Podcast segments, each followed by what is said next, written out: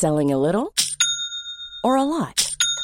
Shopify helps you do your thing however you cha-ching. Shopify is the global commerce platform that helps you sell at every stage of your business. From the launch your online shop stage to the first real life store stage, all the way to the did we just hit a million orders stage. Shopify is there to help you grow. Shopify helps you turn browsers into buyers with the internet's best converting checkout. 36% better on average compared to other leading commerce platforms because businesses that grow grow with Shopify. Get a $1 per month trial period at shopify.com/work. shopify.com/work. Bonjour à tous et bienvenue sur le Rendez-vous Tech, le podcast bimensuel où on parle technologie, internet et gadgets. Nous sommes en septembre 2009 et c'est l'épisode numéro 18.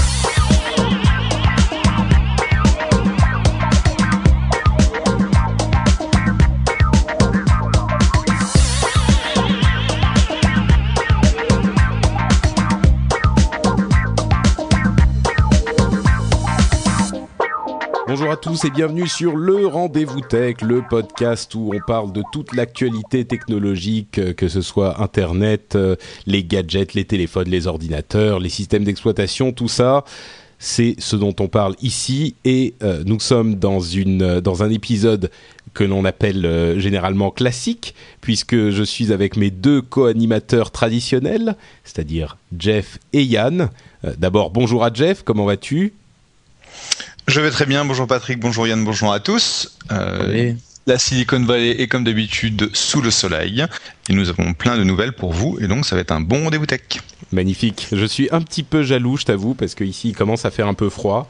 Euh, L'hiver se lève, mais euh, heureusement que tu es là pour nous apporter bon. notre, petit, notre petite dose de soleil. Écoute, hier on avait 28, 28 degrés, on était faire du vélo avec la petite famille et euh, il faisait super Oh, chaud pour une fin Jeff. septembre. Et oui, Salopio. et oui. Et, vous êtes toujours les bienvenus là où il fait beau et chaud. Les euh, bah, je, je, je passerai peut-être te dire un petit coucou un de ces jours. ce sera avec grand plaisir. Euh, et bien sûr, le deuxième compère du rendez-vous tech, c'est euh, Yann, qui a une, une actualité brûlante. Il se passe plein de choses dans ta vie, Yann. Bah ouais, Et mais enfin, moi, juste- moi- moi, là- Juste avant de te, juste, juste avant de, de, te donner la parole, euh, j'étais, je me disais, mais ça fait, j'ai l'impression que ça fait super longtemps que j'ai pas parlé à Yann.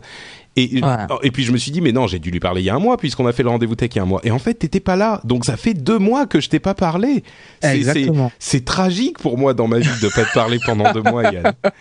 Ouais, Donne-moi T'avais tes personne pour te contredire pendant deux mois, donc du coup ça a dû te faire bizarre. Hein Exactement, ouais. non, mais ça me fait vachement plaisir d'être euh, d'être à nouveau avec vous. C'est vrai que ça s'est un peu bousculé euh, ces temps-ci dans ma vie et comme certains le savent, donc je suis, euh, bah, je déménage définitivement donc au Canada. Euh, je pars vendredi en fait. Et quand tu disais qu'il commençait à faire froid et tout sur Paris, je train de me dire, euh, bah, dis donc, euh, les températures qu'il fait en ce moment sur Paris là, pour moi ce sera l'été bientôt, hein, ces températures là. Donc euh, je suis en train de, de me préparer. Tu vas où au. Canada? tu vas, tu vas à Montréal? Ah ouais, dans un premier temps, je vais à Montréal, ouais. Et puis euh, ça va être le, le quartier général là-bas. Puis après, je vais commencer à, à lancer mes petites sondes pour chercher du boulot et tout. Et puis après, on verra quoi. Si atterrir à Toronto, ou Québec ou je sais pas. Enfin, je, je suis vraiment très mobile quoi pour le moment. Donc euh, donc on Tu verra. sais, tu sais que Toronto, c'est la ville où il fait tellement froid l'hiver qu'il y a en fait la rue principale euh, au, à niveau, euh, au niveau normal et en dessous, tu as euh, peut-être une quinzaine de mètres en dessous, une, une rue parallèle où les gens se baladent l'hiver parce que c'est impossible d'être dehors. Je sais pas si Ouais. vous savez, mais euh, Ouais, ouais, j'ai entendu parler de ça et euh, et donc j'essaie de me faire à l'idée de, de vivre un petit peu comme une fourmi pendant pendant le trois quarts de l'année. Mais non, mais euh, voilà quoi, c'est une expérience à vivre et tout et j'aime pas vivre avec des regrets. Donc voilà quoi, on tente l'aventure, on verra bien comment c'est. Et puis j'ai vu qu'il y a des euh, des auditeurs aussi qui nous écoutent depuis le Canada et qui euh, qui sont contents que que voilà quoi, qu'un des animateurs tu les les rejoindre. Donc euh, donc voilà quoi, c'est c'est sympa et ils ont l'air vachement sympas. Donc euh, j'ai hâte d'y ils sont, ils sont super sympas. Moi, j'adore, j'adore Montréal. Euh, c'est une ville qui a une super ambiance. Ils sont moi, vraiment que- géniaux, les, les cousins. Mais ça, c'est l'été, parce que l'hiver, Non, mais moi, ce que j'attends le plus, en fait, c'est au bout d'un moment, quand tu seras là-bas, c'est de commencer à t'entendre parler avec l'accent canadien. Non, non, ça, ça, risque pas. Ça, risque pas. Tabernacle. bah écoute, ça fait, ça, fait pratiquement dix ans que je suis à Paris et, euh, et j'ai toujours pas perdu mon accent entier, quoi. Donc. Euh... non, mais un mélange canadien. Imagine oh, voilà. antillais, antillais avec un petit coup de, de québécois. Alors, je sais pas. Ça Bon, risque écoute, en tout cas, en tout cas, tu nous tiendras au courant de comment ça se passe. Je pense, si tout va bien, tu pourras euh, continuer à venir sur le rendez-vous tech. Eh J'espère bien en tout cas que tu seras toujours là. hein. Nous, on n'a pas prévu de remplaçant, donc euh, Ah, seras toujours C'est là gentil. le mois prochain. Euh, et euh, donc, on va quand même se lancer dans la la- l'émission. Mais avant ça, on va dire bonjour à la chatroom qui est avec nous, toujours plus nombreuse, toujours plus sympathique. Bonjour à tous. Comment allez-vous? Oui, tout le monde va bien. Bah, si vous voulez nous rejoindre euh, dans la chatroom, vous pourrez euh, avoir toutes les informations un, petit peu plus tard dans euh, l'émission. Mais entre-temps, on vous dit juste bonjour à tout le monde et on ne manquera pas de vous euh, demander votre avis si on a une controverse dans l'émission, ce qui arrivera très certainement. Bon. Allez, on se lance dans l'émission en elle-même avec le premier sujet qui est le Microsoft Courrier. Microsoft Courrier, c'est quoi? C'est pas une- un nouveau nom pour le mail, c'est un projet qui a été dévoilé. En fait, bon, c'est remettons les choses dans leur contexte, ça a été un truc un petit peu bizarre parce que c'est un projet expérimental de Microsoft, une sorte de tablette euh, ordinateur en version tablette, donc tactile, euh, qui a été présenté non pas par Microsoft, mais par un blog très très connu aux États-Unis qui s'appelle Gizmodo. C'est un blog de gadgets euh, qui a une immense autorité et un immense lectorat. Mais ils ont eu ces informations de manière non officielle et ils ont fait une présentation euh, quasiment officielle en quelque sorte, mais d'un produit qui n'était pas leur. Donc il y a eu beaucoup de bruit autour de cette, de cette histoire. Euh, et beaucoup de controverses également, puisque euh, c'est le fait de le présenter était un petit peu délicat, un petit peu euh, discutable euh, d'un point de vue déontologique, parce que le produit est vraiment intéressant. Alors parlons avant tout du, du produit. Elle Euh, est magnifique. c'est- C'est une, ah, c'est un truc Microsoft, donc euh, Yann va forcément adorer. Non, Euh, c'est- en fait, c'est une, une tablette, euh, une tablette tactile avec euh, possibilité de toucher avec les doigts, donc en multitouch ou avec un stylet, qui présente euh, deux écrans qu'on referme comme un livre, un petit peu comme la tablette Asus dont on parlait il y a quelques semaines. Et qui, il y a en fait une vidéo démo qui présente les possibilités de cette tablette, qui sont assez étonnantes et qui sont pensées euh, assez profondément, assez, qui sont assez réfléchies, ce qui n'est pas forcément l'habitude qu'on a avec Microsoft. Mais euh, là, c'est un produit assez abouti. Et ce qui était surprenant, c'est qu'ils ont dit euh, ensuite, après la présentation, que le produit était un simple prototype qui n'était pas prévu pour la commercialisation pour le moment, qu'ils avaient énormément de produits qu'ils étudiaient et que celui-là en faisait partie, mais qui n'était pas, il n'avait pas de, de développement prévu euh, pour le moment. Euh, vous avez vu la vidéo, les gars? Vous, vous en avez pensé quoi, euh, vous? Bah, moi, j'ai vu la vidéo et la, première chose que j'ai lue, c'est qu'en fait, c'est pas un tablette, mais c'est un booklet. hein. Ils font vachement attention à, à la nomenclature. Mais euh, voilà quoi. C'est euh, le truc, c'est que déjà quand tu vois le machin, c'est qu'il est vraiment sublime. On voit que que déjà d'un point de vue design, au niveau hardware, ils ont fait énormément d'efforts. Mais ce qui euh, surprend beaucoup, c'est que on a l'impression que depuis le Zune HD, Microsoft fait vraiment beaucoup d'efforts sur euh, le système d'exploitation, sur l'interface utilisateur et euh, ben, le, le- les, les écrans et euh, la, la- la navigation et l'utilisation de, de, ce, de ce Microsoft Courrier est vraiment taillé sur mesure pour le device. Et donc du coup, euh, on a cette impression de fluidité, on a cette, cette, cette impression que tout est logique, tout est fluide. On note ces rendez-vous euh, vraiment d'une vrai façon que, euh, très ludique. C'est pas du tout genre un, un- une interface de Windows avec Absolument. adaptée à une tablette. C'est un truc complètement revu depuis le début. On peut passer euh, euh, un, un machin d'un écran sur l'autre en le balançant euh, très En le faisant facilement. glisser, Il y a un ouais. endroit pour euh, pour stocker certains trucs dans la tranche en fait, ce qui est une utilisation intéressante de la limitation de la différence entre les deux écrans. Euh, Oui, t'as tout à fait raison. Ouais, c'est- ouais, c'est vraiment et on voit qu'ils font cet effort depuis le Zune HD qui a aussi une interface vraiment très travaillée et euh, donc effectivement c'est multi-touch donc euh, on peut faire des des, des des des des mouvements avec tous les doigts pour écarter donc des photos les rassembler ensemble on peut balancer euh, un contact d'un écran à l'autre en le faisant glisser euh, avec un mouvement de la main enfin c'est vraiment très alors ça, ça pour le coup ça ressemble beaucoup à ce que Apple fait mais euh, on, sait que Microsoft a essayé de temps en temps de copier Apple et ils l'ont mal fait de façon maladroite souvent. Et là, pour le coup, euh, la vidéo que j'ai vue et que j'encourage vraiment tous les auditeurs à aller jeter un coup d'œil, euh, c'est vraiment bluffant, c'est simple, c'est propre.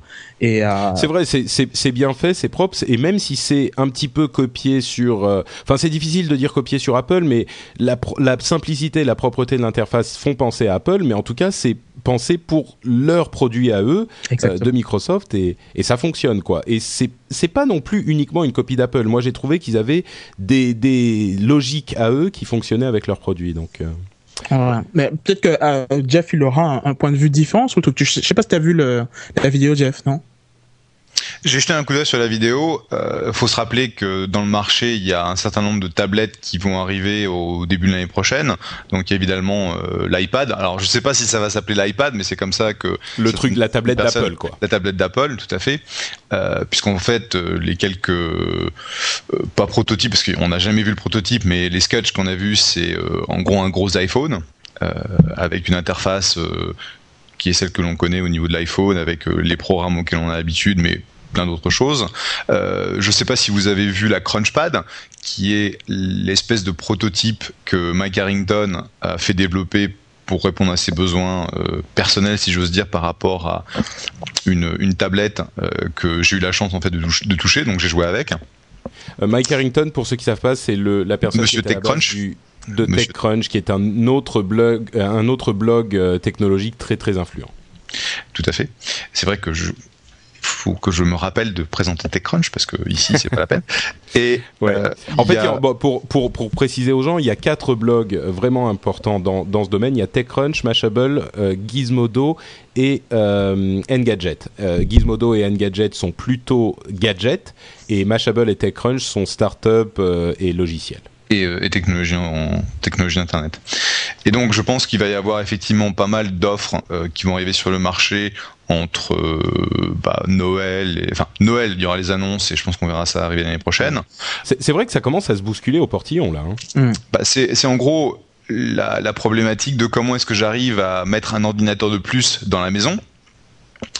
Il euh, y a des gens qui essaient qui pensent à mettre des, des netbooks dans la cuisine. Moi, je pense que la tablette, objectivement, c'est quelque chose qui est plus naturel. Donc, euh, euh avec ce que j'ai pu voir de la Crunchpad, et puis étant, étant comme d'habitude, un fanboy d'Apple, euh, je me jetterai sur la tablette d'Apple parce que de toute façon, euh, c'est ça que je voudrais dès, dès, dès, dès qu'elle sera disponible. Parce que je pense que ça sera, ça sera mon cas aussi. Mais pour revenir au, au Microsoft Courrier, euh, peut-être que tu peux nous parler du Crunchpad rapidement et puis de Microsoft Courrier. Est-ce que tu en as pensé Est-ce que tu as pensé des deux puisque tu as eu la chance de voir ce, ce Crunchpad qui est un produit bah, un petit peu mirifique aussi? Donc le, Crunchpad, si tu veux, c'est une, un, espèce d'ordinateur, enfin c'est un ordinateur qui a été euh, designé par les, euh, les, gens qui travaillent avec euh, de zéro en utilisant donc des composants qui existent à, l'extérieur qu'ils ont assemblés en faisant un ou deux prototypes qui, qui, tiennent par des bouts de ficelle et du scotch. Mais en tout cas, ça permet de voir un petit peu ce que le, le, la forme et puis l'interface utilisateur, qui est une version de Linux qui a été complètement euh, amaigri pour ne garder que les trucs principaux. En gros, tu bootes sur un browser et tu accèdes en fait oh, au service internet. Euh, euh, et oui, il n'y a rien d'autre qu'un browser, donc c'est super rapide. C'est pas super appétissant ce que, ce que tu dis là en fait. bah si, si, c'est un truc, c'est un truc, bah, ça te donne accès à tous les services qui existent aujourd'hui sur Internet et, tu peux faire énormément de choses sans avoir des. donc c'est une tablette avec un navigateur Internet et ça ne fait que ça. Et ça ne fait que ça et ça le fait bien. D'accord. Et, courrier euh, courrier, bah demande, euh, ce que Redwin demande dans la chatroom si courrier se prononce aussi courrier en anglais. En fait, euh, courier. Voilà, c'est courier. Courier. Et courier, c'est un, un, une personne qui va, bah, un courrier quoi, qui va envoyer, qui va vous apporter vos vos colis quand vous envoyez par un, service payant de enfin UPS, euh, ce genre de truc. C'est le Moi, je, à, bicyclette, quoi. Donc, euh, avoir Windows 7, donc j'ai vu une démo de, Windows 7 euh, la semaine dernière avec euh, des protos de, de, tablettes PAL Courier chez Microsoft. Bon, c'est vrai que l'OS a été bien pensé pour tout ce qui est gestion tactile, etc. moi, je mais c'est pas Windows 7 sur Courrier. Hein, ah non, non, clairement pas. C'est pas Windows 7, ok. Non, non.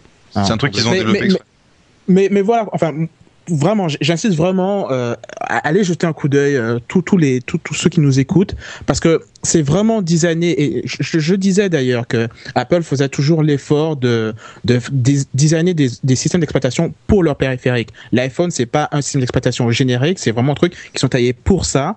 Et donc, du coup, c'est c'est très fluide, c'est très intuitif, c'est vraiment très très beau. Et, et c'est vraiment le type d'application qui, qui ferait mouche dans le qu'on retrouverait d'ailleurs dans les euh, dans les dans les Microsoft Store qui sont en train de créer quoi directement dans leur salon. Ils vont truffer ça de, de Microsoft Courrier euh, c'est vraiment le genre de truc qui ferait mouche quoi. mais c'est vrai qu'il y, y, a un truc qui est en train de se passer chez Microsoft parce qu'il y a le, le Zune HD dont tu as parlé plusieurs fois. Euh, moi j'ai vu la, la table ah comment elle s'appelle? Ah, Surface. son nom Surface, La, table, euh, il y, a, y, a, un petit mois euh, à la conférence de presse de rentrée de Microsoft à Paris, dont j'avais parlé il y a deux semaines. Donc j'ai vu Surface qui est également euh, très intéressante et dont l'interface a été développée spécialement pour ça, évidemment. maintenant avec Courrier, il y a un truc qui est en train de se passer chez Microsoft, hein, si ça se trouve, et, et Windows 7 qui est très, dont tout le monde est, est très content et qui inclut également des fonctionnalités euh, tactiles et multitouch euh, qui les donnent en accès à tout le monde, donc, puisqu'elles sont incluses à Windows 7, il y a des choses qui sont en train de se passer. Et il sera, Pardon, il sera intéressant de voir où ça va. Je vais vous bah, où ça va Juste, juste un, juste un mot sur où ça va. En fait, la façon dont Balmer va décrire sa stratégie, c'est la stratégie des euh, des three screens, donc des trois écrans. Le téléphone, l'ordinateur, la télé.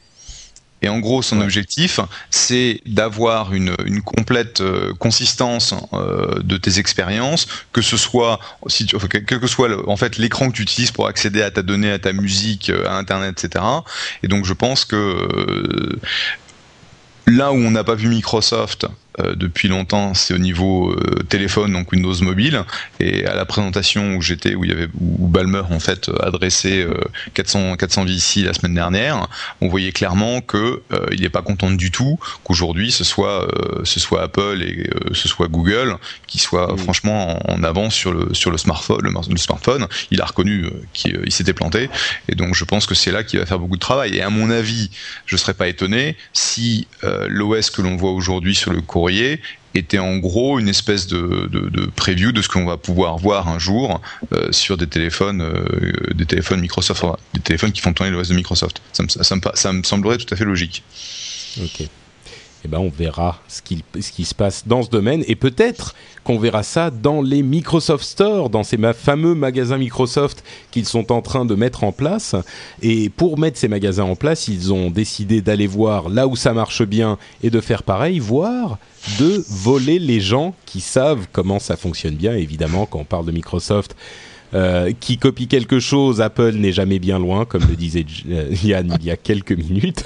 ouais. Euh, il y a une histoire marrante qui est sortie, qui est, qui est arrivée il y a quelques quelques jours sur le fait que Microsoft va voir les responsables et les vendeurs des Apple Store et leur propose des salaires mirobolants euh, pour les débaucher et leur demander de venir dans les, dans les magasins Microsoft qu'ils sont en train de, de monter. Ouais. Donc, euh, voilà, faudra, faudra, mettre tout ça au conditionnel quand même, hein, parce que euh, honnêtement, alors pour le coup, si c'est vrai, c'est vraiment stupide et minable de la part de Microsoft. Enfin, enfin c'est mon point de vue par rapport à ça. Mais euh, honnêtement, moi, je me dis à qui profite le crime Et là, en l'occurrence, euh, quand tu vois un truc comme ça, tu dis, mais euh, quand, tu, quand tu lis la source de l'article, tu vois que en fait, c'est une source anonyme qui aurait dit que voilà Microsoft serait en train de, de voler des euh, des vendeurs de chez euh, de hmm. chez Apple dans les en Apple Store. Pas, quoi. Mais euh, écoute, les gars, ils sont formés sur des produits Apple, ils sont pas formés sur des produits Microsoft. Alors pourquoi tu recruterais des gens qui connaissent pas tes qui connaissent pas tes produits? C'est non, franchement, c'est un c'est un, un coup c'est un, buzz. Enfin, Microsoft fera un truc comme ça à tous les coups, on va le découvrir et donc du coup, c'est ils se tirent une balle. Non, mais c'est quoi Non, non, je crois non, non, je crois que tu je crois sincèrement que tu te trompes sur ce point. Le le fait que Microsoft aille chercher les responsables des magasins Apple pour aller chercher un savoir-faire euh, dans, dans la gestion du magasin et dans l'organisation du magasin, pour moi, c'est pas du tout un coup. Enfin, c'est un coup bas, oui et non, mais en tout cas, c'est un coup intéressant parce qu'ils vont chercher le, la connaissance et l'habitude et la, la, qualité. Euh, enfin, c'est ce que font les gens quand ils veulent avoir un truc qui marche. Hein. C'est le, le truc qu'il faut faire. Au contraire, moi, je trouve que c'est quelque chose de très intelligent. Ouais. Je dirais qu'aujourd'hui, donc, et si, remettons les magasins Microsoft dans le contexte euh, du, du, système de distribution américain. Euh, un des deux gros euh, retailers, donc on avait Best Buy et Circuit City, donc euh, c'est en gros la Fnac et puis euh, je sais pas quels sont les gros trucs en, en France, Darty. Et en gros, Darty, la version américaine, s'est cassé la gueule, est parti en banqueroute, donc aujourd'hui il ne reste plus que Best Buy et ça crée une limite sur euh, les produits qui vont être euh, euh, démontrés, qui vont être vendus, qui vont être disponibles dans les magasins. Et donc Microsoft a compris que les produits qui sont un peu plus avancés, qu'ils veulent essayer de promouvoir parce qu'ils montrent que ce soit le soft, que ce soit le hard, hein, qui mettent les, produits Microsoft en valeur, il y en a de moins en moins. Et donc ils ont pris à leur compte le développement euh, des Microsoft Stores dans lesquels ils vont pouvoir bah, montrer l'ensemble de tous les produits comme ils le veulent. Et effectivement, Balmer a dit que ils avaient été chercher euh, des mecs de chez Walmart, ils ont été chercher des mecs de chez Apple, des mecs de chez Dell, qui sont des gens qui ont beaucoup d'expérience par rapport à ça et qui euh, qui vont être capables de, de monter des, des, des, produits qui seront intéressants et qui seront euh, compétitifs par rapport à l'Apple Store. Parce que l'Apple Store, c'est pas uniquement les produits Apple, c'est aussi ouais. une, une, expérience, une façon d'accueillir les clients, c'est une façon de, de vraiment euh, gérer euh, un, un, une expérience qui va être Apple. Et ben, il faut que Microsoft fasse la même chose et ça me semble tout à fait logique oui, d'aller chercher que... des gens les, gens qui ne sont jamais allés dans un Apple Store ne se rendent peut-être pas compte vraiment de ce que c'est qu'un Apple Store. C'est plus qu'un magasin dans lequel on va acheter un truc. C'est vraiment une expérience différente de, du j'ai envie de dire presque du shopping. Euh, de la même manière peut-être qu'un qu'un euh, magasin de fringues de luxe ou de presque une bijouterie va, va vous donner une expérience différente quand vous allez dans le magasin. Euh, un Apple Store, ça va vous donner une expérience vraiment différente quand vous allez acheter votre truc. Il n'y a pas de caisse, euh, il n'y a pas de. Vous rentrez et puis vous. Enfin bon, je vais pas me lancer dans une description de l'Apple Store. euh, Yann va faire une rupture d'anévrisme. Non, mais, non, euh... pas du tout. Mais bon, c'est vrai que c'est une expérience particulière et je trouve que Microsoft, comme tu disais, Jeff, a, a raison d'aller chercher ce savoir-faire. Mais l'Apple Store euh, arrive bientôt à Paris, donc les Parisiens au moins pourront euh, savoir si, juger par eux-mêmes si euh, il, Microsoft a raison d'aller essayer de débaucher les responsables de ce genre de boutique. Il y avait trop l'Apple Store à Paris prévu pour... Il, Le premier ouvre euh, courant octobre, je crois, euh, dans le, la galerie du Louvre, et il y en aura un deuxième près de l'Opéra, enfin collé à l'Opéra, euh, quelques mois après. Cool. Et Microsoft s'est également pris une petite claque euh, il y a quelques jours de ça, avec une annonce assez étrange de la part de Google, euh, qui a dit euh, on, est en train de développer un add-on pour Internet Explorer de manière à ce que Internet Explorer puisse afficher les pages Internet avec le moteur de notre navigateur à nous, c'est-à-dire de Google Chrome. Euh, ça veut dire qu'une fois que vous aurez installé cet add-on pour Internet Explorer, Internet Explorer ne, ne, travaillera plus vraiment et Google Chrome fera tout le travail euh, derrière les rideaux et vous affichera ça sans vraiment que vous vous en rendiez compte. La raison qu'ils ont donné à ça, c'est que ils ont dit on a essayé de faire marcher Google Wave. Alors vous vous souvenez évidemment de Google Wave pour lequel je suis super enthousiaste et qui sera disponible en version euh, un petit peu plus ouverte euh, par invitation d'ici quelques jours à peine. J'espère que je serai dans l'invitation. Je croise tous les doigts que j'ai. Euh, ils ont essayé de faire fonctionner cet outil très très enthousiaste qui doit remplacer le mail entre guillemets euh, ils ont essayé de le faire fonctionner sur Internet Explorer et Internet Explorer est tellement peu fidèle aux standards du web que ça ne fonctionnait pas du tout. Au bout d'un moment, les gars de Google, de Google ont dit bon écoutez, on a d'autres choses à faire euh, que de nous contorsionner pour faire rentrer ça dans Internet Explorer. Donc on abandonne, on va coller Google Chrome, un navigateur digne de ce nom, dans Internet Explorer pour les gens qui le, qui le, qui le veulent, et comme ça Wave fonctionnera bien sur Internet Explorer et on s'emmerde plus à essayer de le développer spécifiquement pour Internet Explorer. Ouais. Donc euh, c'était cette annonce un petit peu étrange parce que ça veut vraiment dire Internet Explorer n'est pas assez bon, n'est pas assez standard, n'est pas assez bien fait, et on va euh, carrément le, le, désosser, remplacer ce qu'il y a à l'intérieur euh, pour les gens qui choisiront d'installer cet add-on au lieu d'utiliser un tout nouvel, euh, un tout nouveau navigateur, ce qui peut être un petit peu intimidant pour certains parfois. ça vous inspire quoi cette histoire? Ah, Je vais laisser Jeff répondre en premier. Ah bah, je trouve ça super rigolo. Votre moteur, c'est de l'ado, mais non. De toute façon, euh, aujourd'hui, Internet Explorer a une. Euh, tu peux rajouter des ActiveX, tu peux faire un peu ce que tu veux. Donc, effectivement, ils ont cette possibilité-là. Ça me paraît, ça me paraît assez intéressant qu'ils aient décidé de, de prendre cette approche. Euh, mais ça, c'est vraiment étonnant parce que quand tu penses à la, ce que ça veut dire pour quelqu'un de forcer un download, de, enfin mettre un, download entre ton produit et l'utilisateur, c'est vraiment, euh, c'est vraiment une, mettre des barrières. Et j'imagine qu'ils n'ont pas dû avoir d'autre choix que de faire ça parce que c'est pas, pas quelque chose. Tu parles de la barrière tu parles de la barrière entre Google Wave, qui est un énorme projet pour Google, et l'immense majorité des gens qui utilisent Internet, Explorer. Il va falloir pour l'utiliser, pour utiliser Google Wave, tous les gens qui utilisent Internet Explorer vont devoir installer ce, cet add-on. Mhm. Et c'est pas une démarche complètement anodine. Donc effectivement, ça n'a pas dû être, choix facile, être un choix facile. Oui, il faut savoir que quand tu quand tu amène quelqu'un sur une page web pour accéder à une fonctionnalité et que tu as tu as besoin d'un download euh, donc d'aller chercher euh, quelque chose qu'il faut que tu télécharges etc tu vas avoir 80 euh, 90% des gens qui vont qui vont faire marche arrière. Donc c'est vraiment mmh. mettre des gros obstacles et tu fais tout pour éviter ça. Donc ça c'est intéressant. Ouais. Bah, je sais pas. Enfin, moi, il y a, y a, deux trucs que je vois, que, je trouve étranges quand même là-dedans, c'est que euh, alors, je, je, je, me suis renseigné quand même au, niveau de, des arguments qu'annonce Google, comme quoi euh, IE, surtout IE8, ne respecte, pas les standards et qu'il est très très lent, etc. Effectivement, j'ai lu des benches et effectivement, par rapport à Firefox, par rapport à, Google Chrome, IE est sévèrement euh, à, la traîne niveau performance. Mais en même temps, ils arrivent à faire tourner leur Google Wave sur un iPhone, sur un Android sans problème.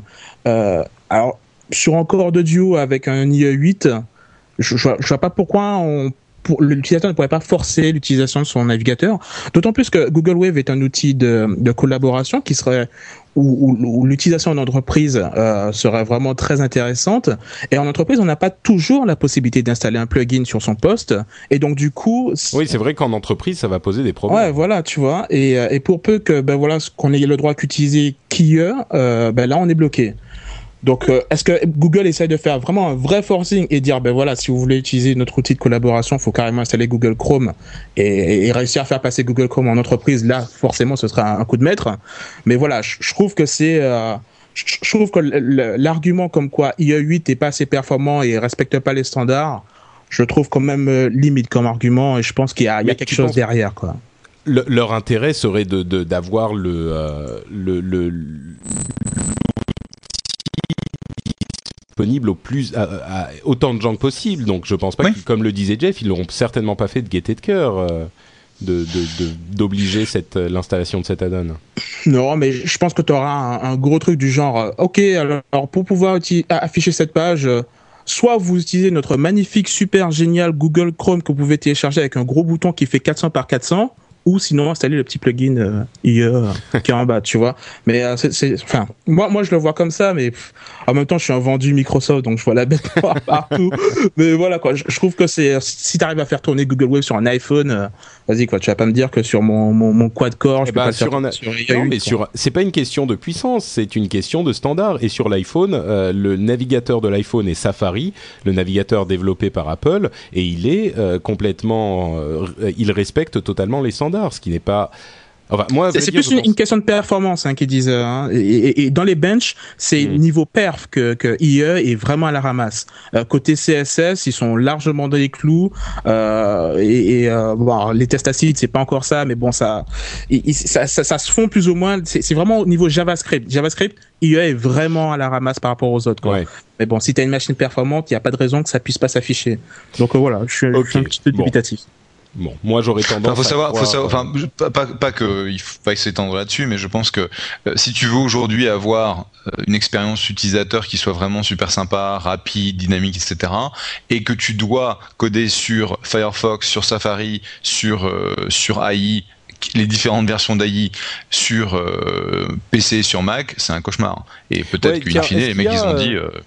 Est-ce qu'il y a des, gens qui sont qui dans la chatroom qui sont des développeurs en, pour le web en HTML et qui développent sur Internet Explorer Est-ce que c'est véritablement aussi horrible que qu'on le dit? Dites-nous ça et puis je, reviendrai vers vous euh, d'ici quelques minutes. Euh, ah bah tiens, on a déjà des réponses. je les vois pas, mais j'imagine déjà. Quoi. Ouais, les gens, les gens ont l'air de dire que c'est, c'est un petit peu. À vrai dire, même moi, à mon petit niveau, euh, j'ai, j'ai eu l'expérience en développant mes sites web et à chaque fois, il y en avait un sur lequel ça euh, sur lequel ça ne marchait pas, le site web ne s'affichait pas bien, c'était euh, Internet Explorer. Alors j'imagine à peine ce que c'est quand c'est une application aussi complexe que Google Wave. Bon, quatre mhm. ou cinq personnes ont répondu, euh, ont répondu qu'effectivement c'était compliqué pour eux. Bon, donc, quoi qu'il en soit, si vous êtes sur Internet Explorer, vous pourrez télécharger cet add-on je pense que les gens qui sont encore sur Internet Explorer seront ceux qui ont le, qui sont le moins susceptibles d'installer un add-on. Mais bon, euh, Google en tout cas a fait ce, choix-là. Un autre choix intéressant qu'ils ont fait euh, il y a quelques jours, c'est le développement de cet outil qui s'appelle Google SideWiki, qui est un concept qui n'est pas nouveau mais qui a provoqué beaucoup d'inquiétudes sur le web. L'idée, c'est d'avoir euh, un outil disponible grâce à Google qui soit en fait un outil de commentaire sur les sites web, mais qui est en dehors des sites web eux-mêmes. C'est-à-dire que grâce à la, à la Google Toolbar, à la barre d'outils Google, vous avez un nouveau bouton qui s'appelle SideWiki. Euh, donc c'est une sorte de barre qui s'affiche sur le côté, sur laquelle vous allez pouvoir euh, laisser des commentaires qui concernent le site sur lequel vous êtes en ce moment.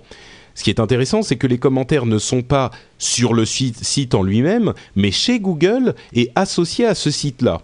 Donc, vous allez pouvoir euh, laisser des commentaires et bien évidemment voir les commentaires qu'ont mis euh, les, autres euh, internautes sur ce site. Donc, si vous voulez savoir, si vous voulez avoir une opinion indépendante et, et comment dire, que, qui n'est pas contrôlé par le site euh, de ce site, vous pouvez utiliser cet outil. C'est une idée intéressante, ce ne sont pas les premiers à l'avoir eu. Oula, pardon, j'ai la digestion difficile, excusez-moi. Euh, ce ne sont pas les premiers à avoir eu cette idée, hein, il faut être bien clair là-dessus, mais la puissance de Google fait que elle pourrait éventuellement avoir plus de succès que quand d'autres ont essayé de l'implémenter. Euh, moi, j'avoue que l'idée m'intéresse, mais j'ai entendu beaucoup de commentateurs en parler et du coup j'ai été un petit peu plus inquiet parce que la première préoccupation des, des, administrateurs de sites web euh, quand ils ont entendu parler de ça, c'est qu'ils se sont dit il va y avoir ces commentaires sur lesquels on n'a aucun contrôle, qui seront associés à notre site et qui seront omniprésents parce que Google euh, en sera en charge et, et ils risquent d'avoir un gros succès. Et c'est très inquiétant d'avoir euh, ce type de commentaires quand on ne peut rien contrôler dessus, surtout quand on sait ce qui se passe sur, euh, sur Internet en général avec les commentaires. Ah ouais, c'est clair. Quand tu fais ton site et que tu t'arraches, enfin, tu, tu, tu, donnes ton maximum et que tu vois que quelqu'un insulte ton site de tous les noms et qu'il l'insulte sur le système de Google et que après tu balances une de ces insultes dans Google pour faire une recherche et qu'on tombe sur ton site, ben voilà quoi. Enfin, quelque part, à tous les coups, je suis sûr que, que Google vont utiliser donc ces commentaires pour améliorer leur moteur de recherche et, euh, et ressortir les sites les plus pertinents. Maintenant, si les, les commentaires en question ne sont pas très glorieux et euh, limite euh, contre-productifs et qui, qui salissent ton image et que tu peux rien faire pour empêcher ça, c'est euh, c'est vraiment dommage quoi. Donc effectivement, c'est un, un petit peu inquiétant. En même temps, c'est sympa pour les gens qui développent un site et qui n'ont pas forcément le temps d'implémenter un système de commentaires. Bon, là, c'est typiquement le cas où c'est intéressant d'avoir ce genre d'outils. Mais euh, mais voilà quoi, on a effectivement ce revers de la médaille comme tu comme tu le dis et qu'on n'a pas le pouvoir de. de... Bah, surtout que c'est vraiment un, un, un, des commentaires qui vont être associés à ton site finalement. Et imaginons hein. le le les commentaires négatifs c'est une chose, mais imaginons qu'il y ait euh, des commentaires qui dégénèrent sur euh, est-ce que je sais moi des des discours haineux, racistes, ce genre de choses. Euh, tu n'as aucun contrôle dessus, ils sont vraiment euh, collés à ton site. Donc ah, tout à fait.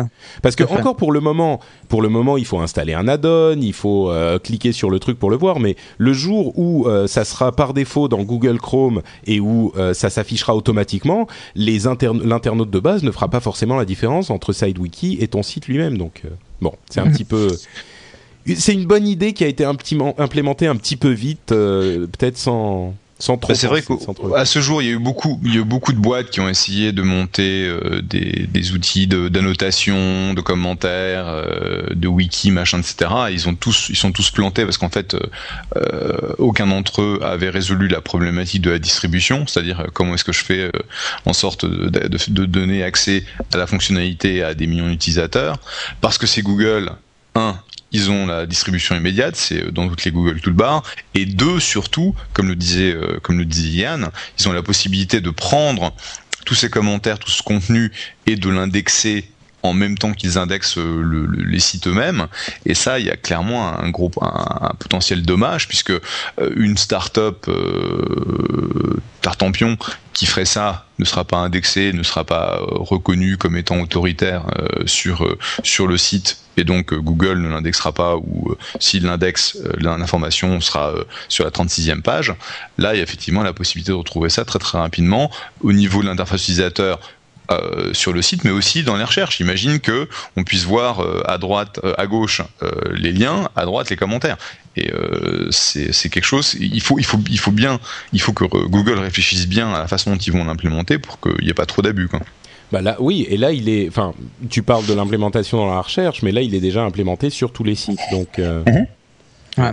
Je, je, vois mal un truc comme ça. Enfin, t'imagines J'aimerais bien aller sur euh, whitehouse.gov pour voir les commentaires qui sont. Enfin, je, suis sûr qu'il ouais, euh, quelque part, on va pouvoir. Enfin, si, as, si tu peux tirer les ficelles, tu vas pouvoir modérer quoi. Mais il faut vraiment avoir euh, de grosses connexions et donc c'est pas c'est pas faire et euh, voilà quoi. Enfin, c'est ouais. dommage. Mais bon, on va pas s'étaler là-dessus. Euh, Google a aussi d'autres, décidément, ça fait beaucoup de choses sur Google aujourd'hui. Il y a d'autres, deux petites histoires supplémentaires dont je voudrais parler. Euh, L'une, c'est que c'est vrai que beaucoup de gens se mettent à dire que Google est quand même un petit peu euh, euh, inquiétant en ce moment parce qu'ils ont les mains partout et les tentacules qui s'étendent partout et ils connaissent beaucoup de choses sur beaucoup de gens.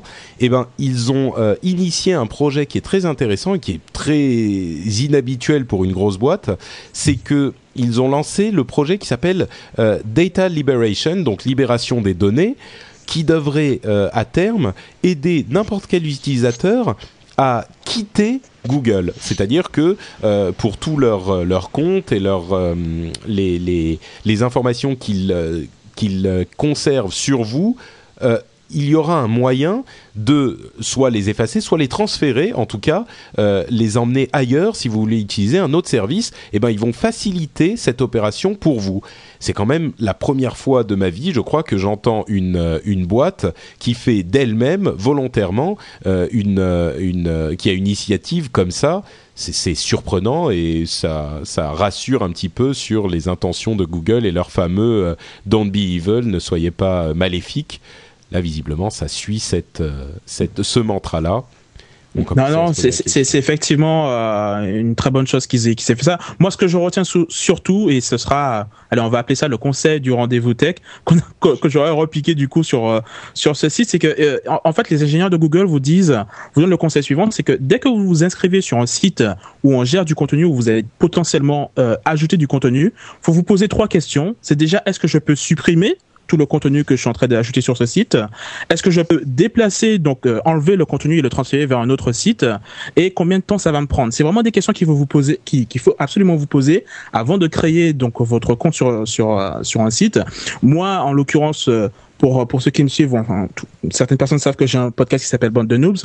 Je l'avais créé sur un, sur un blog, je crois que ça s'appelait B2 Evolution, et j'ai voulu le migrer sur, euh, sur WordPress, et j'ai eu toutes les peines du monde à, à, le faire, et, et B2 Evolution n'avait tout simplement pas de mécanisme qui permettait d'exporter vers un autre moteur, et ce genre d'initiative qui va référencer ben, finalement toutes les, toutes les façons d'exporter de, d'un fournisseur à un autre, c'est quelque chose qui m'aurait été bien utile à l'époque. Donc avant de vous inscrire chez un fournisseur et de passer des heures, des semaines, voire des mois à y ajouter du contenu pour finalement vous rendre compte que c'est pas le service qu'il vous fallait et que vous êtes obligé de tout refaire sur un autre fournisseur parce que vous pouvez pas transférer les données. pensez bien à ces questions. Est-ce que je peux transférer mes données vers un autre service et combien de temps ça va me prendre quoi? C'est vraiment très important. Autre info sur Hiring for your small business? If you're not looking for professionals on LinkedIn, you're looking in the wrong place. That's like looking for your car keys in a fish tank. LinkedIn helps you hire professionals you can't find anywhere else, even those who aren't actively searching for a new job but might be open to the perfect role. In a given month, over 70% of LinkedIn users don't even visit other leading job sites. So start looking in the right place. With LinkedIn, you can hire professionals like a professional. Post your free job on linkedin.com/people slash people today. Hey, I'm Ryan Reynolds. Recently, I asked Mint Mobile's legal team if big wireless companies are allowed to raise prices due to inflation. They said yes. And then when I asked if raising prices technically violates those onerous two-year contracts, they said, "What the f*** are you talking about? You insane Hollywood ass."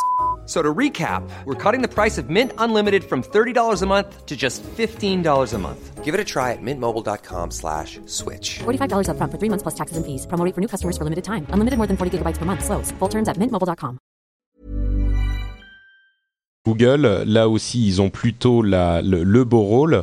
Euh, un- une banque est en train de faire un procès pour une histoire assez euh, surprenante et, et peut-être risible à l'origine, mais qui finalement a des conséquences très importantes. C'est en fait l'employé d'une banque qui a envoyé par erreur des fichiers confidentiels avec des informations sur leurs euh, sur leurs euh, clients à une adresse euh, email chez Google, une adresse Gmail qui n'était pas la bonne. C'était une adresse euh, qu'il de quelqu'un qu'ils ne connaissaient pas. Euh, suite à ça, ils ont renvoyé un autre email en disant Ouh là là, mon Dieu, surtout envoyez les, euh, supprimez cet email dès que vous le recevez sans regarder. Évidemment, ils pouvaient pas être sûrs que la personne qui allait recevoir cet email euh, allait supprimer l'email précédent. Incroyable. Et ils se sont, euh, ils se sont inquiétés et ils ont demandé à Google d'avoir les informations sur le propriétaire de ce compte. Euh, évidemment, Google, protégeant la vie privée de ses clients, de ses utilisateurs, a dit bah non, désolé, euh, c'est votre erreur, c'est vous qui avez fait le- l'erreur et c'est votre problème. On peut pas vous révéler comme ça l'identité de notre utilisateur. Du coup, la banque est allée devant les tribunaux, fait un procès à Google pour essayer d'obtenir euh, les informations c'est très inquiétant. Enfin, inquiétant. C'est préoccupant pour deux raisons. D'une part, euh, enfin, c'est pas mal parce que Google a dit on ne peut pas faire ça sans euh, ordre euh, légal. Donc, la procédure suit son cours, c'est une bonne chose. Par contre, ça veut dire si jamais le, juge décide que il faut effectivement révéler l'identité de cet utilisateur, c'est très inquiétant parce que ça veut dire que sans qu'il ne soit responsable de quoi que ce soit, il n'était même pas client de la banque ni rien. Il se retrouve à être obligé de devoir révéler son identité pour une erreur de l'autre partie du plaignant. Donc ça c'est quelque chose qui est un petit peu inquiétant. On ne sait pas ce que ça va donner, mais c'est une histoire euh, euh, plutôt surprenante, on va dire. J'ai envoyé mon numéro de carte bleue à Johnny Hallyday et après je lui file un procès au cul, comme ça je vais gagner plein de thunes. Non mais c'est- parfaitement ridicule, mais en même temps, euh, j'ai mon beau-frère qui travaille dans une grande banque française et, euh, et en fait il me disait que euh, malgré son, son haut niveau de responsabilité, ils n'ont tout simplement pas accès à Internet euh, au bureau quoi. Et euh, je, je je comprenais pas pourquoi. Et en fait effectivement il me disait que c'était pour des mesures de sécurité et lui il aurait jamais pu se retrouver dans une situation comme ça parce que il ne peut même pas envoyer un mail à un client quoi. Donc euh, effectivement, enfin, pour pour le coup, en France, on, on fait des choses bien au niveau de nos banques et euh, En France, en France, peut-être que c'est ces- cette envoie des banque-là courriers. en particulier. ouais, peut-être. Non mais je, je veux juste euh, préciser une chose, c'est que c'est pas parce que le juge ordonne à Google de transmettre les informations de la personne en question que ça va être public.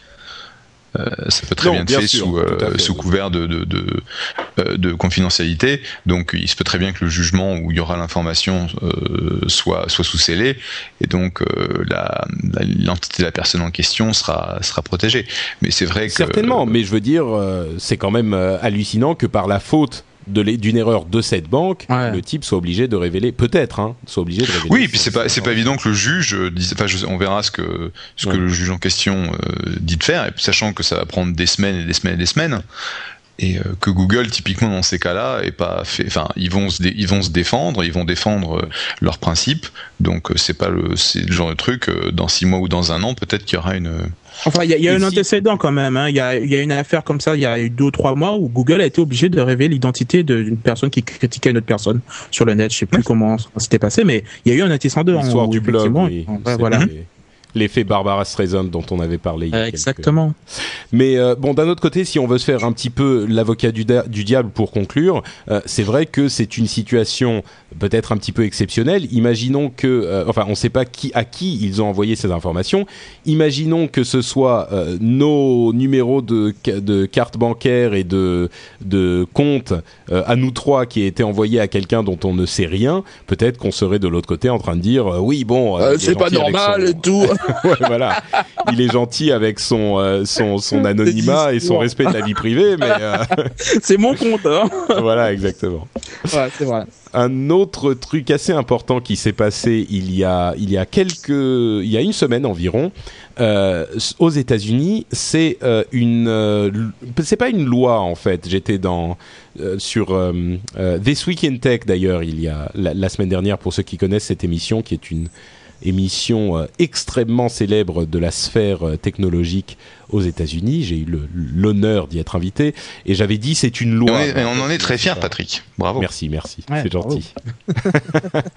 euh, et j'avais dit donc c'est une loi, mais c'est pas une loi, c'est une règle de la FCC, donc la fédérale. Euh, euh, ah, Damned, à chaque fois j'oublie son nom. FCC, c'est. Il y a Commission dedans, alors après. Ouais. Communication. communication. Federal Communication Commission. Yeah. Voilà.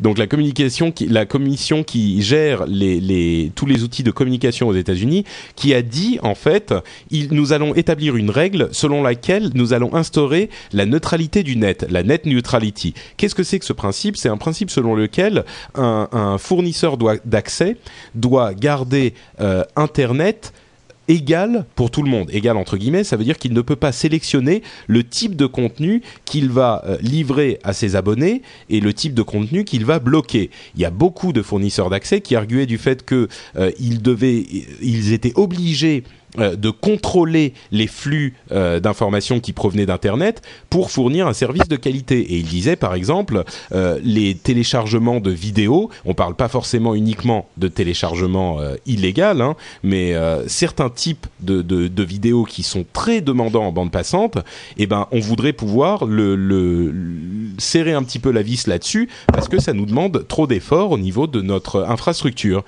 Et c'est un combat euh, contre lequel se, enfin, que, un combat que mènent les défenseurs de la liberté d'expression sur le net depuis très longtemps. Euh, parce que si on commence à contrôler ce qu'on livre aux gens pour le net, euh, ce qu'on livre aux gens sur le net, c'est un, un, une pente très glissante et très dangereuse parce qu'ils vont commencer en disant oui, on va limiter un petit peu euh, tel type de contenu et après on va finir par décider le BitTorrent c'est des trucs qu'on n'aime pas donc on va pas le livrer du tout. Peut-être à terme, pourquoi pas sélectionner quelques sites web qui vont être accessibles et d'autres, on va dire bah voilà pour 5 ou 10 euros, vous avez le droit d'accéder à ces euh, 150 grands sites web, et puis les autres sites, eh ben, il faut payer plus pour les avoir, ou ce genre de, politique qui serait tout à fait imaginable.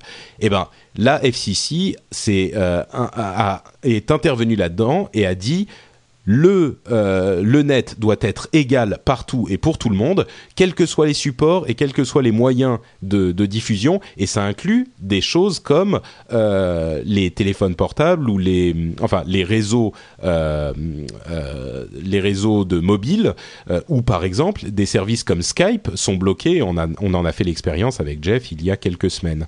Euh, si on, est, on, a, on, a, une clé USB Bouygues ou SFR, on peut pas utiliser Skype.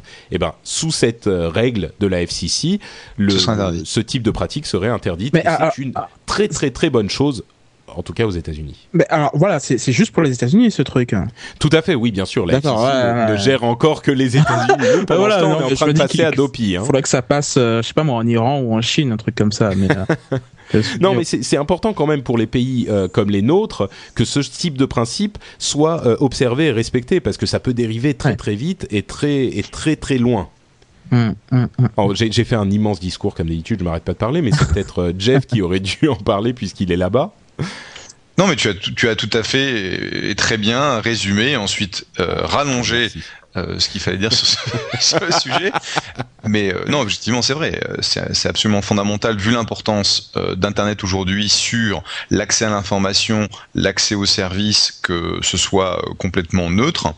Et c'est une très très bonne nouvelle que Julius ait décidé de mettre les pieds dans le plat et d'essayer de, réguler ça. Mais faut pas, faut pas se leurrer. Il va y avoir des, euh, des attaques euh, par euh, Comcast, par les, les grands AT&T, les grands fournisseurs d'accès. Merci pour essayer de, de limiter cette, cette loi pour qu'ils puissent continuer en fait à faire leurs petites sauces, leurs petits accords par-ci par-là, où il y a des gens qui ont un accès privilégié.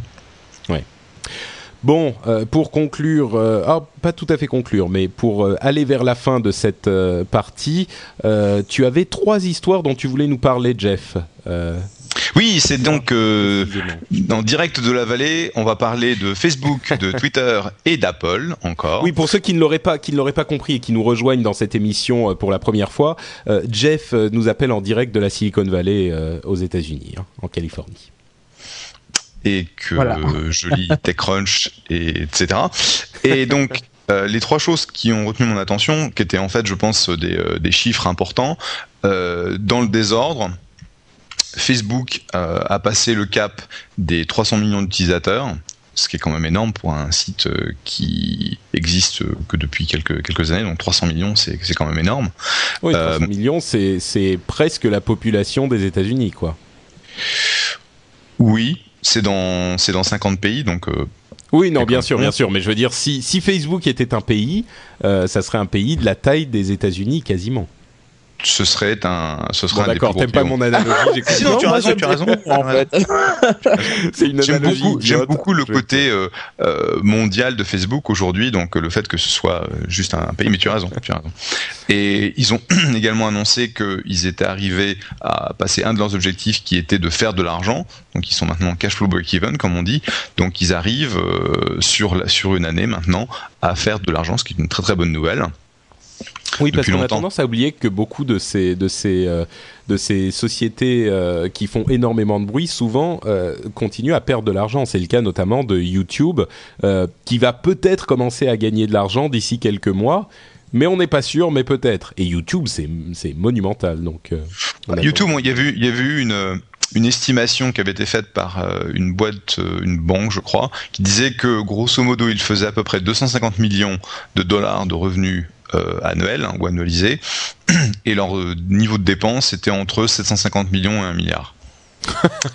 Donc ils faisaient effectivement, ils perdaient énormément d'argent. Cela dit, la, question, euh, parce que je pense que c'est réducteur de considérer YouTube simplement comme comme une propriété, c'est qu'est-ce que ça bénéficie, enfin qu'est-ce que Google bénéficie en fait. Euh, non, j'arrive pas à faire une phrase française, c'est pas possible. En, quoi, en quoi Google bénéficie de Merci Patrick.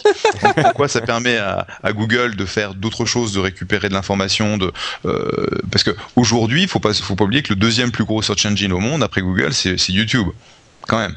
Et donc ça, c'est une valeur énorme euh, qui sera créé peut-être euh, d'ici euh, deux ans, trois ans, quatre ans, mais j'ai aucun doute que YouTube sera une opération extrêmement profitable pour Google dans le long terme. Donc, entre temps, ils ont 19 milliards de, cash entre les mains, Google, donc ils ont le temps de voir venir. Oui, ça c'est clair. donc Facebook 300 millions, Facebook fait de l'argent.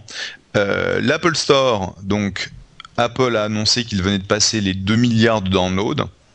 Donc, tu parles de l'App Store. Hein, de, l'App Store, tout à fait, de l'App Store. Donc 85 000 applications sur l'App Store, 2 milliards, 2 milliards de downloads en 15 mois. C'est énorme. C'est marrant que tu dis ça parce que parce que il y, a pas plus tard qu'il y a, deux heures, comme je pars euh, au Canada, donc je regarde un petit peu si le Palm Pre est disponible au Canada et tout, je tombe sur un site sur le Palm Pre et je lis une news très récente comme quoi, euh, mais c'est un truc un, truc sérieux, enfin c'est un site fan du Palm Pre et ils disent euh, maintenant 200 applications disponibles sur l'Apple, enfin le le store du Palm Pre, tu vois. Et je me dis, mais pour eux c'était la folie quoi, c'est c'est bon, c'est parti. Et on a passé les 4000 downloads. et là tu dis 85 000 applications sur sur l'App Store, c'est c'est même pas comparable quoi. Donc effectivement c'est vraiment énorme. Et je pense que euh, la, question c'est quand est-ce que Apple pourra dire on vient de passer les 100 millions d'iPhone et d'Apple Touch? Et, et c'est pas euh, est-ce que ça va arriver? C'est quand est-ce que ça va arriver? Est-ce que c'est Noël prochain? Est-ce que c'est le Noël d'après? Euh, Aujourd'hui, on, je sais même pas où on en est, entre 40 et 50 millions, j'imagine. Mais ils en vendent tellement ils en vendent tellement que c'est une, une, une étape que l'on va voir dans pas très longtemps. Et chaque, chacun de ces terminaux, qu'ils soient iPod Touch ou iPhone, est un, un, une ligne directe sur le magasin en question dont on parle. Pour les gens qui n'ont pas cette, euh, cette- d'iPhone ou d'iPod Touch, ils ne se rendent peut-être pas compte, mais c'est une ligne directe vers l'App Store où on peut aller dépenser ses sous pour Apple et les, les développeurs. Donc c'est d'une importance capitale ce, ce chiffre. Oui, puis une fois qu'on a mis son, ses- sa carte de crédit là-dedans, on n'a même plus besoin de passer par euh, l'étape de allez, on paye un coup, et ça coûte un fric fou à la fin du mois. et enfin, la news la plus importante de toutes, c'est mes amis, Twitter vaut un milliard.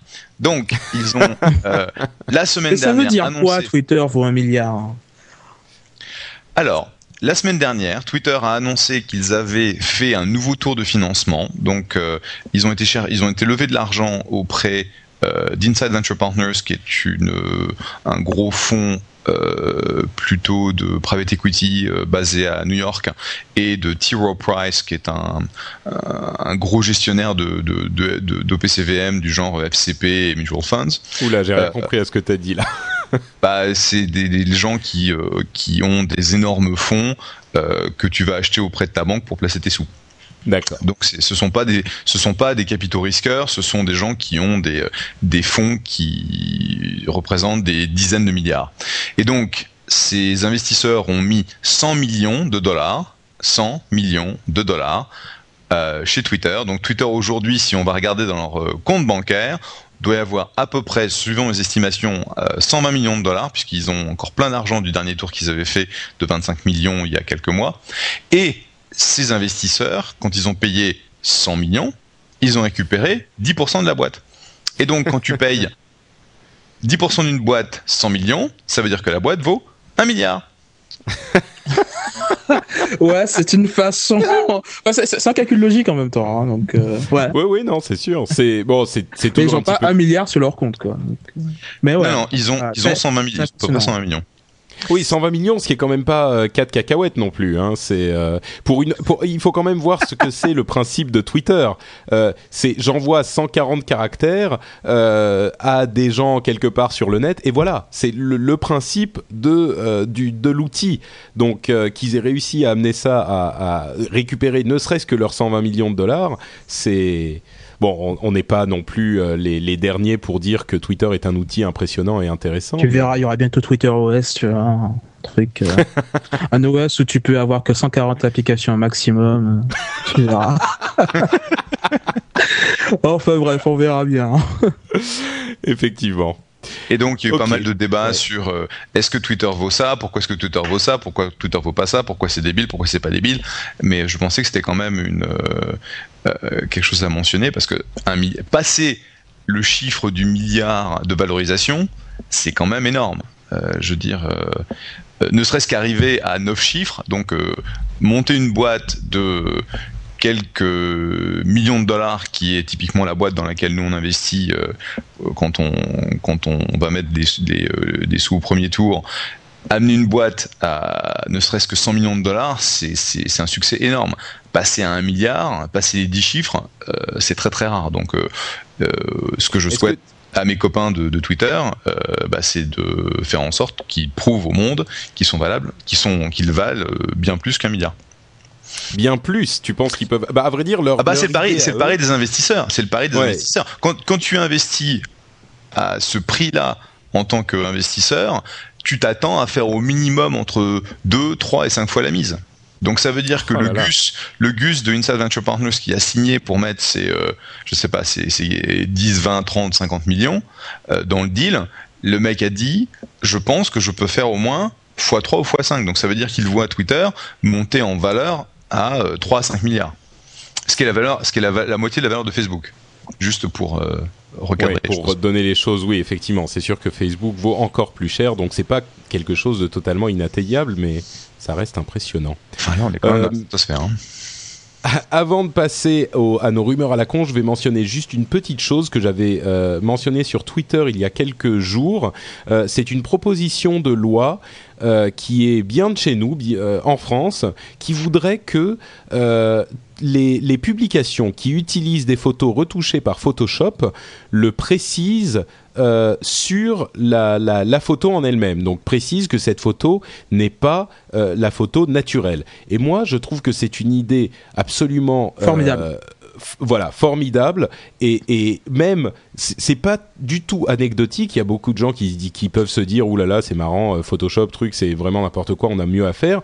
Moi je trouve que c'est vraiment important parce que l'image qu'on a particulièrement des femmes, mais pas uniquement, hein, c'est beaucoup de choses, euh, est totalement distordu par ce genre de, de pratique et on ne se rend pas compte à quel point c'est répandu. On ne se rend pas compte à quel point la moindre photo, la moindre couverture de, de, de magazine et même la moindre photo à l'intérieur des magazines est retouchée, est transformée, est améliorée et je pense que ça, ça ouvrirait les yeux à beaucoup de gens euh, d'avoir ce type de mention. Alors on interdit à personne de retoucher les photos avec Photoshop, mais euh, ça serait quelque chose de, de, de, de d'assez euh, salvateur à mon sens pour nous. Euh, je me souviens quand je j'en ai parlé sur Twitter, euh, Jérôme, je crois Jérôme de, de Scuds et de Zapcast a dit, a répondu. Oui, mais ça, ça ouvre un, débat difficile parce que est-ce que le fait, par exemple, de changer la, l'éclairage d'une photo, ça, ça les qualifie pour ce genre de choses? Alors, il y aurait des règles à établir, évidemment, mais euh, à mon sens, euh, le, le, principe est trop important pour qu'on se laisse arrêter par les petites, euh, les petites, les petits débats qui pourraient en, en, en ressortir. Pour moi, c'est quelque chose de vraiment important et je serais super heureux de voir ça arriver. Eh ben, on sera deux. Ok. Trois, Jeff, toi, tu t'en fous, non? Bon, de toute façon, je regarde pas ces machins-là, donc je m'en fous. Mais euh... non, je pense qu'effectivement, c'est la, c'est la problématique de qu'est-ce qui est, qu'est-ce qui est vrai, qu'est-ce qui est complètement retouché, qu'est-ce qui est complètement fake. Parce que bon, quand tu vois le, les travaux euh, qui sont faits par euh, par les photographes sur les images Photoshop, c'est incroyable, quoi. Mais ils vont quasiment, vont quasiment, ils vont quasiment changer la nana, quoi. Ouais, mais on se rend pas compte à quel point c'est omniprésent, quoi. C'est surtout ça qui me qui me préoccupe. Il y a beaucoup de gens qui savent qu'on peut le faire avec Photoshop, mais qui se rendent pas compte que toutes toutes, toutes les photos que vous voyez, où que ce soit, publicité, magazine, où que ce soit, elles sont retouchées. Et, euh, enfin, et ça entraîne des, ano des anorexies à la con pour essayer de ressembler à ça. Et c'est vraiment du domaine de la, de la, santé publique, quoi. Donc ouais, il faut vraiment, ouais, ouais. vraiment faire attention à ça. Bon, on est d'accord.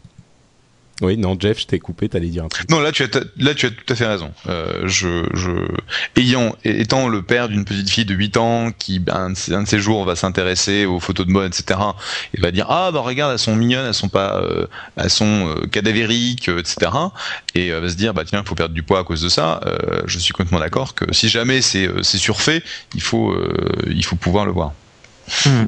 Bon, bah espérons que cette, cette loi euh, qui peut paraître anodine euh, puisse passer euh, à travers toutes les étapes nécessaires et devenir effectivement une véritable loi. Et on passe à nos rumeurs à la con. Aujourd'hui, on en a quelques-unes aussi, comme d'habitude. C'est la section de l'émission où on parle quand même des. Ah bah tiens d'ailleurs, ah, Damned, j'ai oublié de mettre le jingle de Cédric. de bon, toute façon, en fait, cette, cette courte petite phrase que tu viens de dire, ça va être le jingle en fait de, de à la Voilà, exactement. Voilà, ah merde. Donc, attends, je vais, ouais, je vais essayer. Je vais essayer de le faire. Je vais essayer de le faire. Euh, euh, c'est le, les rumeurs à la con. À la limite, on aimerait bien en parler un petit peu quand même. Bon, il n'y a pas la musique, mais il y a au moins la voix. Non, mais tu l'as bien Donc, fait. Alors, première chose, peut-être bientôt le chat vocal sur Facebook. Vous savez, vous avez un petit outil de chat euh, en temps réel euh, sur Facebook. Moi déjà, je le désactive tout le temps quand je suis sur Facebook. Ça m'horripile quand on contacte là-dessus. Donc le, le, chat vocal, c'est pas pour moi. Euh, ah, tu es bien de mon ami hey, Coucou euh, je, je, ne sais pas de quoi tu parles, je ne suis pas sur Facebook, Yann. Je ne sais pas où tu es. Euh, autre info, euh, la télé 3D, cette fois, c'est la bonne. Euh, J'entends parler de plus en plus de la télé 3D, du cinéma en 3D, et franchement, j'ai l'impression que ce coup-ci, ça va véritablement arriver. Euh, je ne sais pas si ça va fonctionner, mais par contre, je veux, quand je dis fonctionner, euh, je veux dire, je ne sais pas si les, les, les acheteurs vont acheter, mais ce coup-ci, j'ai vraiment l'impression que les, les, les constructeurs euh, sont en train de développer la chose pour de vrai et que ça va véritablement arriver d'ici deux ou trois ans. J'ai entendu peut-être 4, 5, 6 histoires différentes qui m'ont laissé penser que ça arrivait pour de vrai. Ouais. Donc on verra. Ouais, d'accord. bah, c'est- oui, c'est une technologie- c'est une prototypes, mais ça va pas. Je pense pas que ça va être adopté de façon euh, euh, significative. Quoi. Je veux dire, à partir du moment où tu dois porter des lunettes pour pouvoir profiter du truc, Ouais, ça te donne un- un- c'est- problématique quoi. Et euh, si t'as trois paires de lunettes et t'as un quatrième gars qui doit arriver chez toi et t'as pas de lunettes pour lui, ben tout le monde enlève ses lunettes et on repasse au normal quoi. Enfin c'est contraignant. euh, le le il y a quatrième des gars tu le Il y a des télés 3D qui fonctionnent sans lunettes, mais euh, c'est c'est un angle très limité. Donc, euh, Ouais, voilà, et puis il faut, faut vendre. Enfin, un rein aussi. Enfin, je pense que c'est c'est plutôt pour euh, se vendre un rein, pour les acheter. Bref. Ouais. Ce que je veux dire, c'est que euh, je pense que ça, ça peut bien marcher, mais uniquement au niveau des jeux vidéo. Tu vois, là, tu es tout seul. Ouais. Euh, tu as ton écran pour toi. t'as- Tu dois pas le partager. Pour une immersion euh, supérieure, euh, ouais, Ouais. ça peut être intéressant. Bah, en fait, ils sont- ils sont beaucoup- enfin, voilà, quoi. Ils sont beaucoup en train de faire ça pour le ciné aussi, parce que l'idée c'est que à partir du moment où à chaque fois que la, la, la technologie à la maison rattrape la technologie du cinéma, le cinéma évolue pour apporter quelque chose de, de plus. C'était le cas du cinémascope, c'était le cas de la couleur au cinéma, et aujourd'hui ils espèrent refaire le coup avec la, la, la 3D pour attirer les gens dans les salles de cinéma. Mais d'ailleurs, Jeff, rapidement, euh, aux, États-Unis, je crois qu'il y, a- pas mal de salles quand même qui projettent en 3D. Euh, ça marche vraiment. Enfin, il y a vraiment beaucoup de gens qui, au lieu de, de voir un film en avant-première euh, dans un cinéma classique, ils, ils préfèrent aller le voir dans, dans, dans- en 3D. Enfin, non. Tu vas, tu- vas avoir les cinémas IMAX où tu peux avoir, tu, enfin, t'as deux choses. T'as le, t'as le pur 3D, tu as le cinéma IMAX qui est le, ciné- le cinéma panoramique où tu vas être dans une salle euh, qui est dans une forme spéciale où tu vas être complètement, euh, si tu, tu, tu vas pas avoir en fait ce- ce concept d'écran qui est juste, qui est devant toi euh, rectangulaire, s'il va être rond et ça va tourner autour de toi et donc tu vas avoir une impression complètement différente au niveau de l'expérience, mais c'est pas du 3D, c'est-à-dire que t'as pas des lunettes sur la tronche. Ah, Euh, et c'est vrai, vrai que l'IMAX c'est très sympa comme comme expérience. Euh, moi j'avais été Mais il y a mon aussi de l'IMAX 3D. Hein. oui, oui, tu as aussi de la Max 3D, mais ça veut dire que tu as effectivement à ce moment-là euh, euh, le film a été filmé avec euh, deux caméras et tu vas avoir l'effet euh, bah, des, des, des deux avec euh, je dire avec les, les lunettes spéciales et euh, ça c'est pas forcément super sympa. Mais ne serait-ce que l'IMAX lui-même, euh, le panoramique, c'est vraiment très sympa. Euh, on donc, avait été voir Star Trek comme ça. Tous les Américains ne se précipitent pas dans les salles 3D, quoi. C'est pas devenu le Non. standard. euh. Euh, non, voilà. quand tu vas voir, quand tu vas voir les, euh, genre, on avait été voir avec mon fils euh, euh, Star Trek, et ben Star Trek en IMAX, c'était vraiment sympa, mais on n'avait pas été les voir en 3D. Ouais, mais danse Là, avec les loups en 3D. euh, je sais pas. Ouais, désolé. Dancing with the World. Bon. Euh, moi, ce que je voulais dire, c'est qu'effectivement, j'ai vu des démos de ce que vont donner en fait c'est pas franchement les télés puisque par définition tu as tu vas avoir deux projos et donc tu euh, c'est des, des, des mécanismes un peu spéciaux de manière à donner le, ren- le rendu 3D il y a pas de, il y a pas de secret il faut avoir euh, deux projecteurs ou deux sources de de films Non, en fait, les, les, les trucs que j'ai vus, c'était vraiment des télés, des écrans plats où euh, en fait le- le- l'affichage est polarisé et ça envoie en fonction de l'angle une image différente. Donc c'est vraiment une télé, c'est pas un, un, un projecteur, Ah ouais, enfin deux projecteurs. moi ce que j'avais vu Ouais, c'était ouais. les projecteurs ok Bon, euh, écoutez, de toute façon, c'est pas pour ce Noël. Il faudra peut-être attendre le Noël suivant pour avoir les télés en 3D, et puis le Noël encore suivant pour avoir des films en 3D, et puis le Noël encore suivant pour avoir... enfin bref. et donc euh, et l'iPhone 3D ce sera pour dans Trois Oh ans. mon dieu. Des Bon, dernière petite. euh, Pardon Non, non, non, vas-y, vas-y. Dernière petite news avant de conclure l'émission, c'est euh, une petite info plus marrante que vraiment importante sur euh, la B-Box, donc la, la, la box euh, internet de Bouygues Téléphone, pardon, de Bouygues Télécom, qui a, de- sur laquelle on a découvert une vulnérabilité qui fait qu'elle est piratable super facilement. Alors, un conseil à vous tous, il faut euh, changer le mot de passe en fait sur votre B-Box. Si vous ne savez pas comment faire, euh, je sais pas. Bah, tant pis pour vous. voilà. Mais le plus drôle, c'est que cette vulnérabilité a été découverte euh, au lendemain, enfin une semaine après l'adoption de la loi Adopi, qui devons-nous euh, le rappeler, euh, pénalise les gens qui n'auront pas euh, sécuriser leur connexion internet, c'est-à-dire qu'il est de votre responsabilité de complètement sécuriser votre connexion internet. En l'occurrence, si c'est votre matériel qui est déficient, votre matériel fourni par votre fournisseur d'accès, s'il est déficient, eh ben on s'en fout. Selon la loi Adopi, vous êtes responsable tout de même. Donc voilà, joyeux Adopi. Euh, Ouais, mais est-ce que ça veut dire que si jamais donc euh, Bouygues il balance un nouveau patch pour corriger cette faille là et que l'utilisateur lui il a pas flashé son truc, euh, il a pas fait la mise à jour donc il est Ah, ta vulnérable. Ah c'est de ta faute aussi, ben bravo. Ah ouais, on veut pas savoir quoi, Je suis comment bien quoi. content de me barrer au Canada.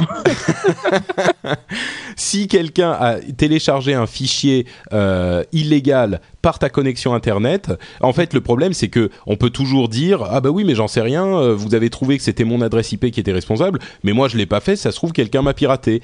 Et évidemment, ce qui est une défense valable, la parade qu'ont trouvé euh, les, les, les promoteurs de la loi Adopi, c'était de dire ah bah c'est votre connexion, c'est vous qui êtes responsable. Donc voilà. Euh, on va pas se lancer plus longtemps là-dessus, sinon on va, Oh, on va y on passer va des s'énerver un petit peu. On va, on va passer, oui, on va, C'est on beau, va être de mauvaise humeur, euh, on va être de mauvaise humeur et, et, et on veut pas se coucher de mauvaise humeur. et pour, pour, pour. T'es sûr que euh, tu veux pas bouger aux US ou au Canada, Patrick? On n'a pas ça Écoute, pour le moment, je suis bien là, ça va. Euh, et pour euh, retrouver le sourire, on a notre site fantastique et notre conseil logiciel. Et quel meilleur moyen de, passer un bon moment euh, avec ces deux euh, petites rubriques que de nous les voir compter par l'unique Yann Allais.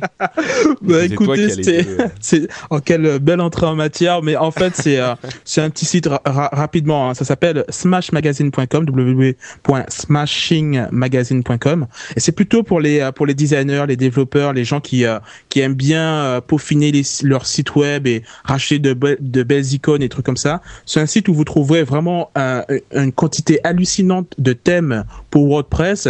Tout est gratuit. Vous trouverez des tonnes et des tonnes aussi de tutoriaux, de d'icônes, euh, de conseils pour pouvoir euh, améliorer vos, vos sites web pour que ce soit le plus intuitif possible, des conseils de professionnels. C'est vachement bien fait. Ça s'appelle smashingmagazine.com et euh, je vous le recommande chaudement. Et Est-ce euh, que ça marche sur Internet Explorer aussi? Non, pas une- ça ne marche que sur IE. et, euh, et le conseil logiciel? Et le conseil logiciel, c'est c'est un petit truc qui m'a qui m'a bien bien dépanné bien souvent.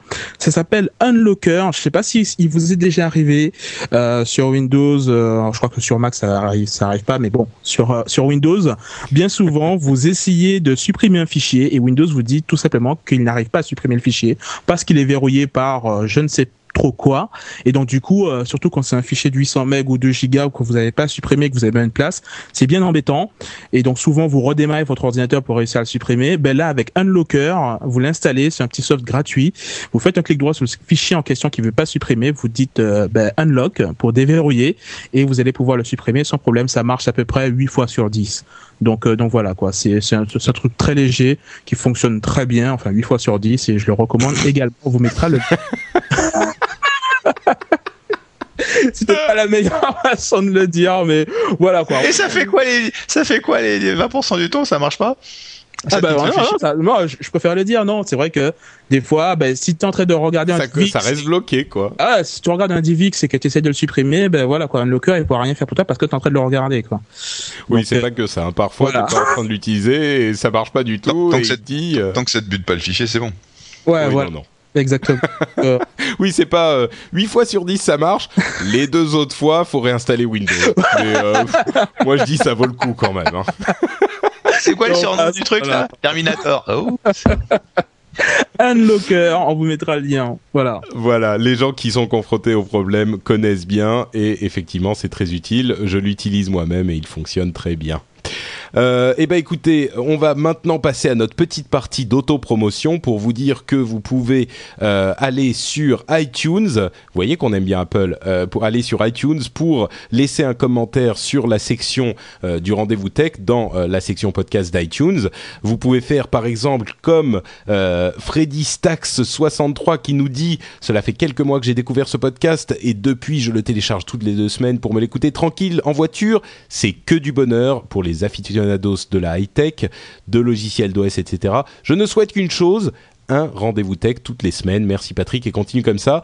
Euh, un rendez-vous tech toutes les semaines, ça fait quand même beaucoup de Jeff et Diane euh, quand même euh, chaque Ouais, semaine, ouais, ça, fait, un peu trop. ouais. Et sinon, Ad Largo nous dit bien loin devant les podcasts et de ces grandes chaînes de radio et TV et devant les autres podcasts tech amateurs. Patrick nous fait part des news tech avec ses invités de qualité. Il traite les sujets dans une ambiance géniale et nous convie comme une bande d'amis à écouter, etc., etc. Merci à vous deux et merci à tous ceux qui nous ont laissé un petit commentaire sur l'iTunes Store. Je le rappelle, c'est un moyen pour nous d'avoir un petit peu plus de visibilité parce que c'est un, euh, un, un catalogue extrêmement consulté pour les podcasts. D'ailleurs, euh, nos amis de, de, de We Love Mac sont en ce moment même deuxième du classement général de podcasts après euh, Après nous? après non, pas après nous. après Geek Inc, qui est toujours en ce moment dans le, euh, l'affichage euh, central de d'iTunes. Tu as un énorme logo Geek Inc quand tu vas sur le répertoire des podcasts.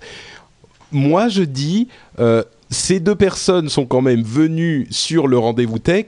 Je crois que c'est un signe. Je pense que quand on vient sur le rendez-vous Voilà, tech, ça porte on est, chance. on est remarqué, tu vois. Je pense que c'est ça. C'est la raison. Exactement. Euh, voilà, donc. Cédric et Mathieu euh, continuent à avoir un succès bien mérité sur l'iTunes Store. Euh, et euh, pour conclure, je vous dirais que si vous voulez venir nous voir sur le blog et laisser des commentaires, vous pouvez aller sur lrdv.fr, c'est le rendez-vous .fr, LRDV, voilà, ou alors frenchspin.com qui est le site central où j'ai toutes mes émissions. Vous pouvez nous envoyer un email à euh, tech at frenchspin.com. Vous pouvez me suivre sur Twitter euh, à notepatrick, donc twitter.com slash notepatrick. Et je remarque qu'il y a de plus en plus de note people. Euh, Ah, t'as lancé une mode. de- hein. Ouais, C'est ça. Rien que dans la chatroom, là, il y a Note Florian. euh, J'ai vu un autre Note tout à l'heure. Je sais plus qui c'était. Euh, je crois que, enfin bref, il y en a quelques-uns de temps en temps. Euh, et les gars, vous, euh, on peut vous trouver où sur Internet? Ah, je, dis- je dis les gars à chaque fois, je, je dis pas qui peut commencer en premier, mais allez-y, euh, interrompez-vous, parlez l'un sur l'autre, c'est ça qui est drôle. Bah écoutez, moi ça n'a pas changé. Vous pouvez toujours euh, bah, entrer en contact avec moi sur Twitter, donc euh, www.twitter/slash Yann euh, tout collé Y A 2 N A L E T et euh, pour euh, pour Patrick. euh, Jeff, pardon. Oh bon, on peut parler de Patrick. Hein. euh. Non, mais Et- j'ai déjà parlé de moi suffisamment. oui, en voilà. Mais non, encore, encore. Euh, eh bien, vous pouvez me retrouver à twitter.com slash Jeff, J-E-F-F. Eh bien, ça va être tout pour notre émission euh, d'aujourd'hui. On se retrouve comme d'habitude dans deux semaines. Ça sera le 12 octobre. Si vous voulez participer à l'émission par la chatroom, vous pouvez retrouver toutes les informations utiles sur le blog. Et on se retrouvera donc dans deux semaines. On vous euh, salue bien bas tous. On remercie la chatroom et c'est Redwin qui, comme toujours, fait une modération super efficace. Et Merci, se c'est Redwin. À très très vite. Ciao, ciao. Salut. Salut.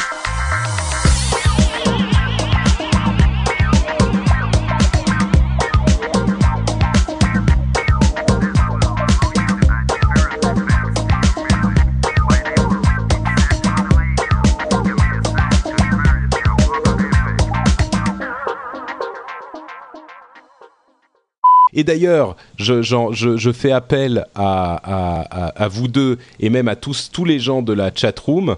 Euh, si jamais vous obtenez, c'est mercredi, hein, l'arrivée de Google Wave.